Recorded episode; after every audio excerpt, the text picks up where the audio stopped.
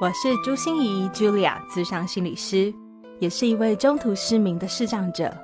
在咨商室里，我听你说；在 Podcast 里，也邀请你来听我说那些肉眼看不见，但是心里却更能看到的心理学小技巧与翻转人生的故事。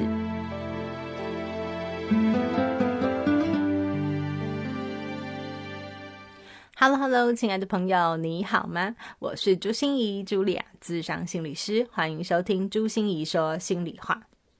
不知道你听了上集哦，有什么样的感觉啊？Debbie 姐有没有实在是太会说故事了？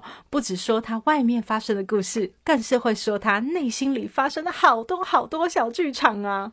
也有跟大家预告过这一集，我们就要来聊一下 Debbie 姐跟她的铁人三项。啊，有没有一种我的妈呀，实在很难把 Debbie 姐的形象哦跟铁人三项放在一起耶？不过聊了以后才发现哦，铁人三项真的帮助 Debbie 姐大解放哎！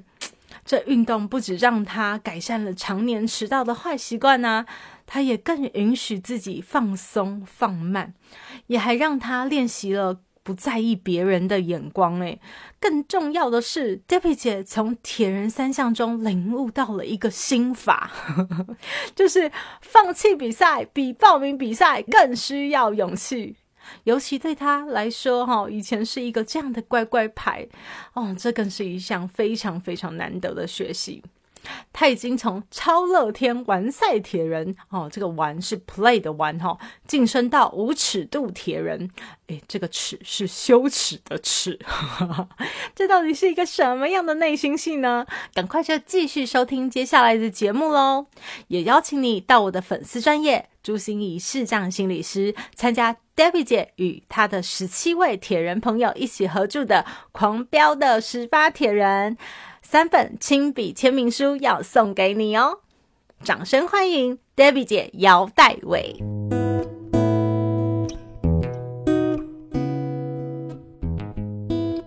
你知道，其实，嗯，我是从大概二零一三一四年才开始踏入铁人的这一条路。那那个时候是被骗去的，被骗去的。对，因为，嗯。我四十五岁的时候回到大学念书，那个时候我修家庭研究跟儿童发展，然后记得在大二的时候，班上就转来了一个转学生，他是一位游泳教练。那我在这之前是不运动的，因为呢，我从小接受在演艺圈的呃的培训，就是呃，艺人不能晒黑。我真的有因为有一次去。东南亚度假，把自己晒得很黑回来，然后就失去了一个节目的主持，因为电视台高层说我太黑了，女主持人不能那么不漂亮。嗯，所以你知道这个对我来讲有心理创伤，是是是是是。然后也不能让自己太壮。然后那个学生，那个那个同学，嗯，他叫阿南，阿南就来问我说：“哎，因为他是游泳教练，我就一直很想学游泳。”我我后来有去做催眠的前世今生，我有一世其实是海豚，真的。对，因为其实我就对身心灵很感兴趣，所以我什么都会去尝试，正念呐，然后灵气呀，NLP 呀，我催眠我也有学这样子，然后嗯，他就说你有脚踏车吗？我说有啊，他说那你可以帮我一个忙，我说干嘛？他说：“我们有一个比赛，哈，我们缺一台脚踏车，你可不可以来帮我骑车？”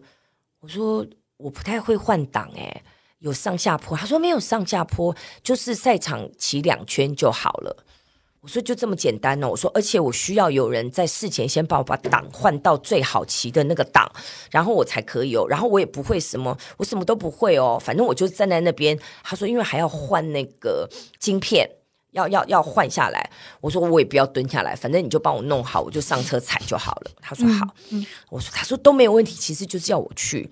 然后我们当天我记得是东山河的铁人三项，而且好像是一个国际 型的铁人三项比赛。嗯，然后我们早上十点就到了现场，那个时候还不是早上下水，是下午一点还是十二点下水这样子。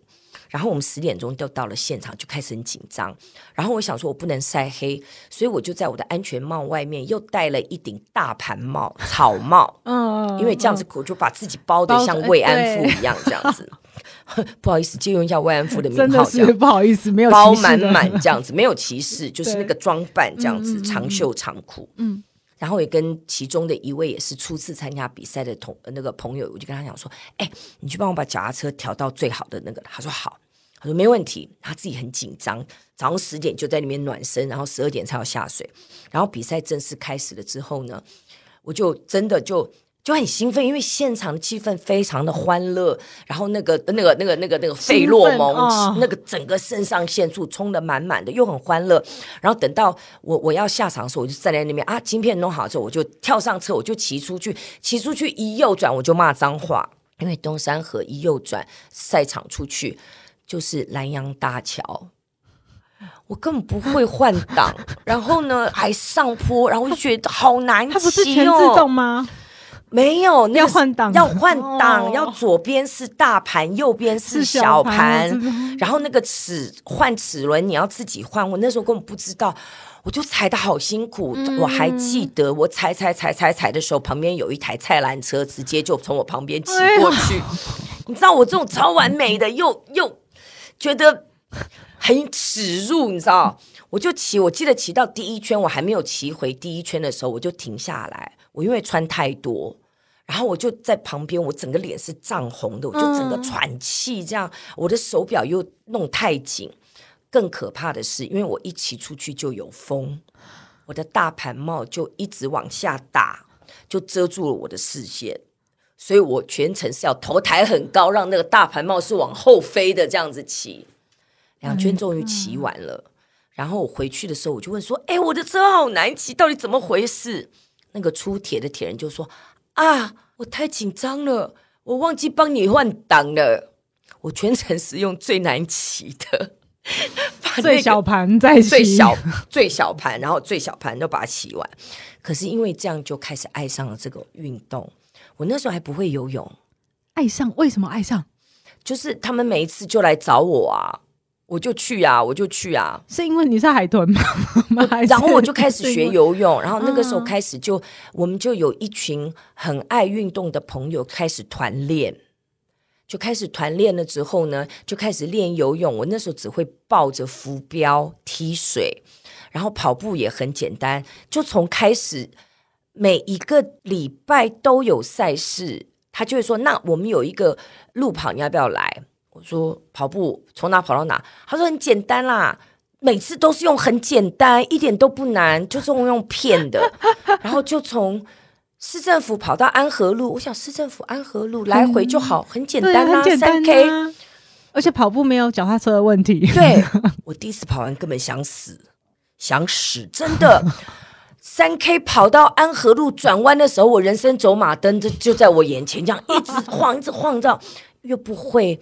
配速，然后又不会换气，我在这里真的要劝很想跑步但不敢跑的人，你放心，你不孤单，因为我以前刚开始跑步也会觉得跑步就是像我们小时候冲百米一样，要啪啪啪啪跑。所以我刚开始的第一次的三 K 也是这样，前面就跑到快死了，气根本都喘不过来，然后胃还会痛，就是那个地方因为换气不良，当然，然后你就要停下来，然后就要走，然后再换，然后那个整个人就已经真的快死，好不容易跑回去之后，就发觉有完赛奖牌耶，有完赛礼耶，然后还送 T 恤哎，这么好玩，还送便当哎，开始就每个礼拜报，我就从三公里。开始慢慢累积到六公里，到九公里，哎，然后就开始有人教我怎么跑步，嗯，怎么换气，嗯，有成就了。各位，马拉松不是那样跑百米的，我们不是非洲人呐，那啪啪啪，man 呐，你就是像走路一样，比走路稍微快，一步接一步的黏着黏着跑就 OK 了。我现在每个星期二也都是去路跑，是不是？茱莉亚是不是也是这 样？就是真的一步一步黏着跑就对然后不要管别人，是就用你自己的方式，你自己的跑步的速度，终点永远都在，你总会跑完的。没错，没错。然后旁边都会有很多路人这样走过，还比你走得快。对 你也不要管他。对，然后他们就会跟你讲加油。对，就跟他们讲很开心，加油。对，加油。对。然后骑车是我弟弟他第一次去环岛，我就陪着他去。嗯。然后那个时候我还不太会骑车，因为我们家家族遗传有小脑萎缩症。但是因为隔代遗传到我们这边就都没有了，然后呢，所以我们的平衡感会非常不好。对。然后我弟弟去骑车，就他的车队叫醉猴，因为都很会喝酒，就叫做 Drunken Monkeys。然后呢，看他们一路这样子骑，然后他们是从高雄开始骑，骑上去这样一圈环岛。我是坐在车上跟着他们，然后看他们在从。垦丁骑到台东，因为要爬山，经过寿卡。对我坐在车上，我心里真的还在想说：笑哎，一群疯子，就明明可以坐车看风景，为什么一定要这样？是根本是二百五，真的，我就在那边一路笑他们，我就一路跟着他们吃喝玩乐。那个时候是第一次，然后呢，是那一次的。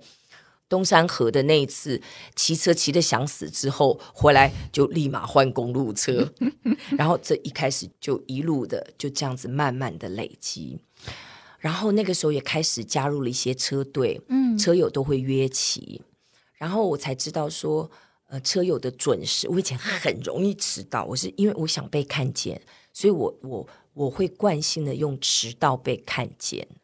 因为被看见对我来讲是很重要的一个可以生存下来的依据，嗯，所以就算是 bad attention，就是坏的被看见，我也 OK。对，很多问题行为产生都是因为想要被看见。对，所以我小时候小学的时候迟到，走在后面是校长在台上用麦克风对着全校私立小学喊说：“姚大卫，你又迟到。”可是那个被看见大于我内心的羞愧，嗯，跟我的意愿，因为我的想被看见大于我的罪恶感跟我的自我规律，所以那个时候骑车的时候，很多的车友就是六点半美丽华旁边的星巴克集合，六点半一到车就出去了，没人理你的，我就非常非常紧张，就逼得我一定要准时到。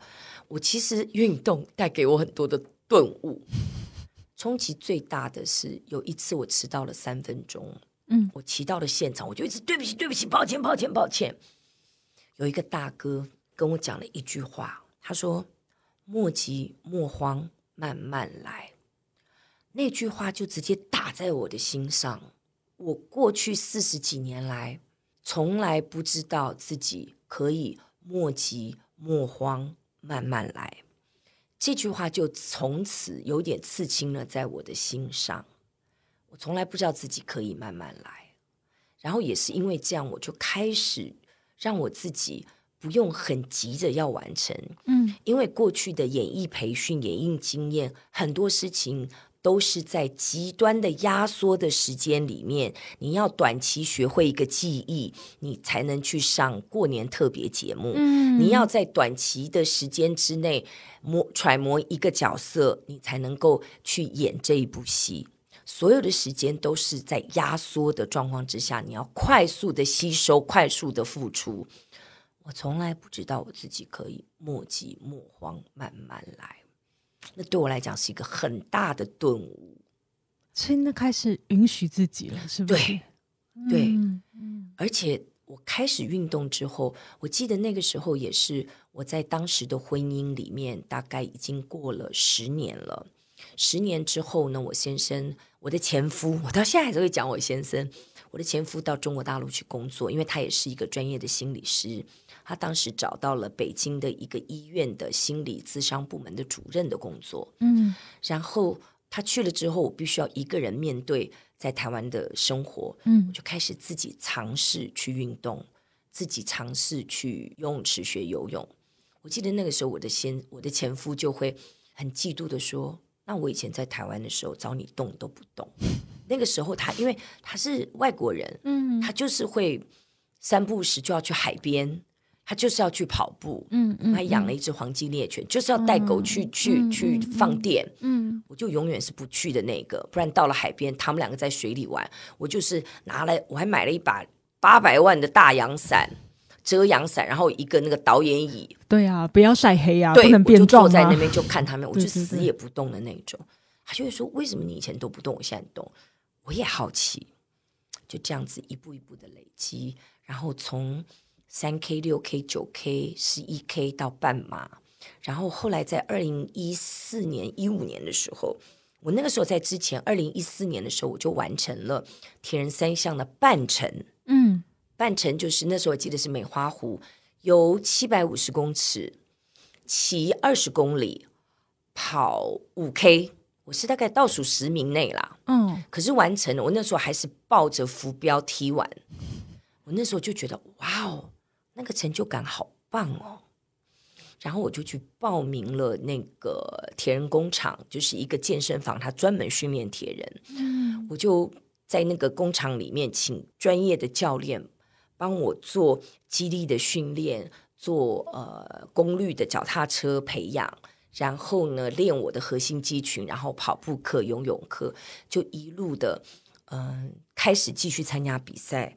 我在二零一六年的时候，我在那个之前都是个人、个人、个人，嗯嗯，我没有完成过呃五一五，然后后来中间也有 Iron Man 找我去做五一五的代言人，我那次竟然没有完赛，好丢脸哦，你知道吗？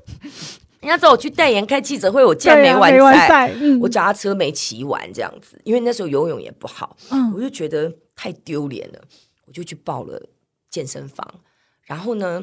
可是你还是面对了那么丢脸，对呀，你看，因为它真的很好玩，然后又有一群朋友很重要，各位各位重要，运动一定要找同好，然后我也在运动当中看见这些运动的人，他们都好 relax，他们什么事情都说啊没关系啊，啊就再来啊没关系，很多事情都没关系，我们再试一次，没错。就算你很丢脸啊，也是没关系啊，丢脸就丢脸啊。那个真的带给我人生很大的一个不一样的风景。嗯嗯。然后我就这样子练，在二零一六的时候参加 CT，就 Challenge Taiwan。那个时候所有人都以为我报五一五，其实连教练的训练都是五一五。那但我那个时候已经那个没有完赛，叫什么东西啊？没有完赛。DNF，DNF 就是哎，因为那个时候 Lava。的铁人，既然你没有完赛，他会还给你一个那个叫做什么？有一个奖牌，你没完赛，他也给你奖牌，叫做残残缺还是什么东西这样子。然后呢，我人生最高峰拿到四面，恭喜你！就是游泳没过嘛，对对对，游泳就是就是因为我我之前还是用踢的，然后他也不能，后来人家有教练陪我，我就是游不过，到后来已经到脚踏车没过了。就是他在呃既定时间内这样子残残缺还是什么东西，我拿到四面。后来我就到二零一六的时候呢，嗯，参加 Challenge Taiwan，然后我因为一路的累积训练，然后我那年其实我是报一三，所以你跟我讲说你不要练五一五了啦，一三的那个那个那个时间比较充裕，一三就是大概要在五个小时之内，你要游一千五百公尺，骑四十公里，再跑个十公里。所以那年我就，呃，在我的四十五岁到五十岁的那个呃年龄阶段，我拿了我上了凸台，我拿了奖牌，还得到世界锦标赛的资格。是哦，对，哇，真的是好 amazing 的状况哦。但是我觉得这一路的轨迹，我不知道那个心理的跑和身体的跑。好像是有一种关系的存在。我们上半集是在聊心理怎么一路狂奔呐，对。后来就是从谷底回升，可是现在是在聊身体。好，我们也从身体的跑里面感觉到，好像整个能量都不一样了。Hello，我是朱心怡，Julia，智商心理师。谢谢你一直以来都这么喜爱，也支持我们的节目。我经常和我的团队们讨论哦，怎么样能够透过节目带给大家更多的心理知识和陪伴。但是啊，你知道，所有的知识产出都是需要很用心，还有很用力才能生出来的。尤其是对我这么龟毛的人来说，经过八个多月的酝酿，这个心愿终于实现了。不论是你有什么关心、在意的主题，希望我们在节目中可以多聊聊；或者是有一些心理的困扰，不知道找谁诉说，希望我能为你解惑。都可以透过心理许愿池和心理的树洞这样的订阅式赞助，来得到你想要的帮助哦。而你的支持更能让我与团队们持续提升节目内容。除了单笔赞助以外，我们也有提供年订阅的方案，不止每个月都能够许愿，还有一些精华整理、课程优惠、影片回看等等，回馈给持续支持的你。当然，当然，我们也非常非常欢迎不求回报的干爹干妈们，愿意用单笔的小额赞助，跟我们一起把这个 podcast 宝宝养得头好壮壮哦。详细的说明，请看节目资讯栏。我们一直知道赞助不能当饭吃，却能让我们更靠近彼此，也支持这个 podcast 能够走得更长更远。希望朱心怡说心里话，能够在未来的每一天不断带给你满满的内心能量。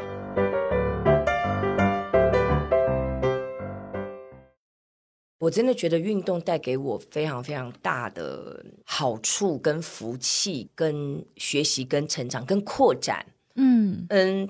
底子其实是很懒的人，各位看得出来，看得出来，就是会在那个车子里面说：“有谁那么无聊要骑秀卡？对，要环岛，很 无聊。”对对对对，我我不会演啊！我真的，我其实现在就是我是蛮敞开的。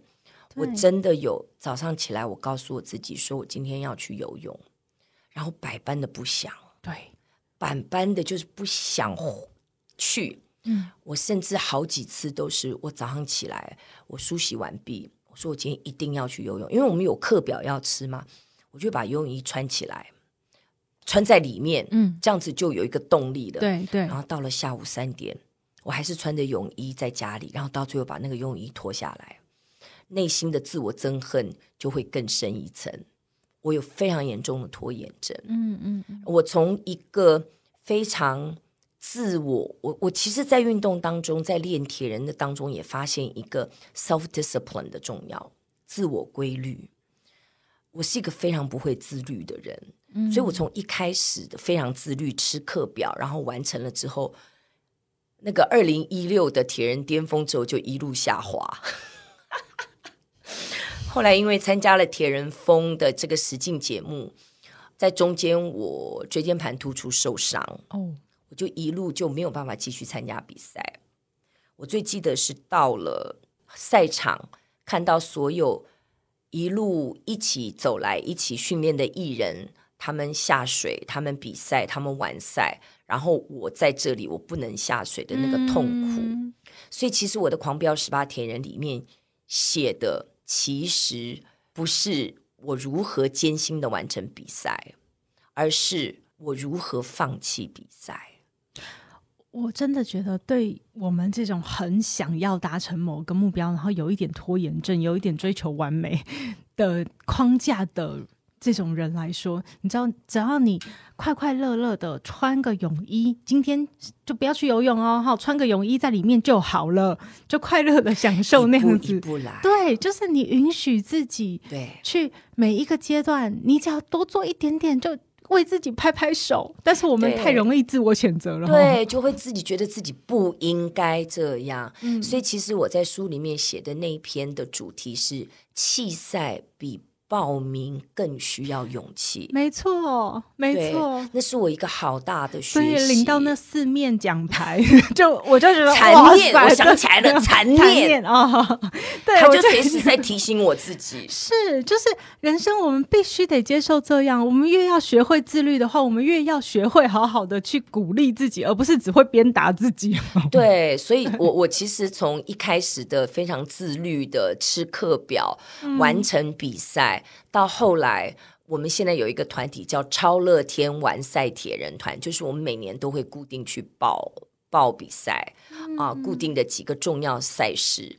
那那个完赛的完是 play 的完赛啊，对，就是 play 对我来讲太重要了。然后我今年又有一个新的领悟，就是我晋升到无尺度铁人。对，羞耻的耻吗？是的。我刚才就在想说，啊，绝对不会只是那个无尺度嘛？对对对对对对，就是我我一样可以报名。那有没有完赛？其实我必须要承认，我早先开始参加比赛的时候，我是凭意志力。嗯，其实并不是凭我平常训练的实力。我后来有一次去参加这个被邀请去演讲讲铁人生涯的时候，后来我还参加了台北铁人福伦社。把铁人跟公益结合起来，然后后来高雄铁人福伦社也成立了，邀请我去演讲。嗯，我就跟大家讲说，我后来发现铁人生涯并不是每年报比赛，然后在那比赛的几个小时凭意志力跟腺肾上腺素硬撑完成。真正的铁人是你在平时自我规律的训练的那个实力。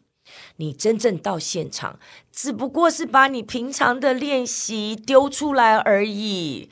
你就是快快乐乐的去完成这一场比赛。你平常真的就是有练有保佑。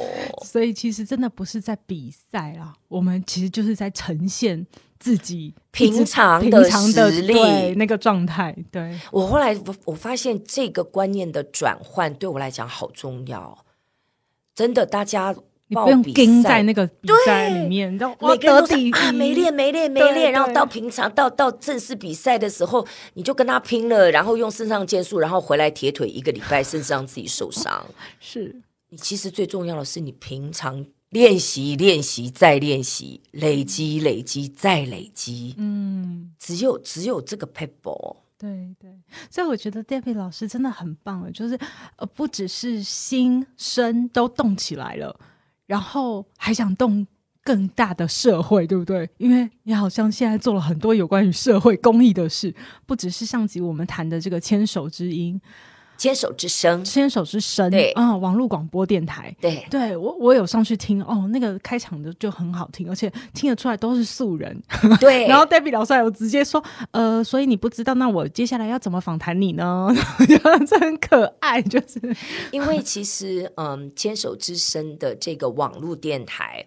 她的缘起是因为陶小青陶姐哦，她自己嗯，在生命过程当中也曾经罹患过乳癌。我那个时候，我的妈妈本身是肺腺癌过世，嗯，然后在跟妈妈的陪伴的过程当中，我有很多的缺憾，因为自己的害怕跟没有勇气，所以呢，很多的时候我是缺席的，我并没有很完整的陪伴妈妈。所以在陶姐离癌的时候，我很明确的告诉陶姐说：“陶姐，我。”很明确、很真实的告诉你，我想要利用跟你你离癌的这一段时间，我要弥补跟我妈妈的缺憾，我要很认真、很勇气的陪伴你走过这一段，所以那对我来讲也是一个练习。嗯，那后来桃姐因为是这样，就跟现在的全癌联有了连接，然后也会这样子，然后就建立了牵手之声。牵手之声的这个名字都是我们大家坐在一起起的。叫做 Can Cheers，Cancer 的 Can，C A N 的前面的字，然后 Can 也是可以的意思，Cheers 就是可以鼓励，所以叫 Can You 牵手之声，很有意义哦。对，那每一个人呃，当时其实邀请了很多的艺人，譬如说呃张小文，他现在也是位非常棒的灵气老师，然后赖佩霞。然后还有当时的南方二重唱的小南方，然后还有我，还有谁？好像早期还有徐景纯、万芳，早期也有，都是艺人，大家来做公益。每个礼拜至少只有一个小时，然后到后来开枝散叶，桃姐就在全爱联，我们都有开很多课程，主持人培训班、广播剧的培训班，然后毕业了之后呢，桃姐就会看哪一个。呃，主持人有心有意愿就来开广播节目，这样子。嗯，对，所以我跟 David 老师的认识也是因为我们在台北市上子家长协会有一个叫保温箱的艺术家的舞台剧，然后这个 David 在上面真的是演出那个哦，那个 Mary 暗夜一枝花的老板娘啊，真是了不起，太了不起了。然后把所有的视障朋友，我觉得都烘托的。哦，让他们真正被看见。对我自己很感动，整个过程，嗯嗯，当然也是因为牵手之声的累积，让我知道说，哇，其实做公益真的不需要用力。我我现在的人生见什么事情就是玩，很多事情真的是玩出来的。我跟桃姐一路这样的玩，当然一路上也有很多的音乐的朋友，大家一路同行。杨家也是很好的朋友，那因为他在帮视障家长协会做了这个，其实也是算是公益的项目，他就邀请我说：“哎，你可不可以来帮我们视障朋友，嗯，来做一个表演课的培训？因为我我也有在呃帮演艺朋友。”艺人朋友开这个表演课，我觉得我好斜杠哦。是啊，对。然后我说好啊，好啊。结果没想到跟他们对谈之后，我发现孩子们，我还是喜欢叫我的孩子们。孩子们其实最需要的是心理的建设、自信心的培养。表演的部分，我绝对相信你的自信心建立了，你越来越理解自己之后，你就越来越能够。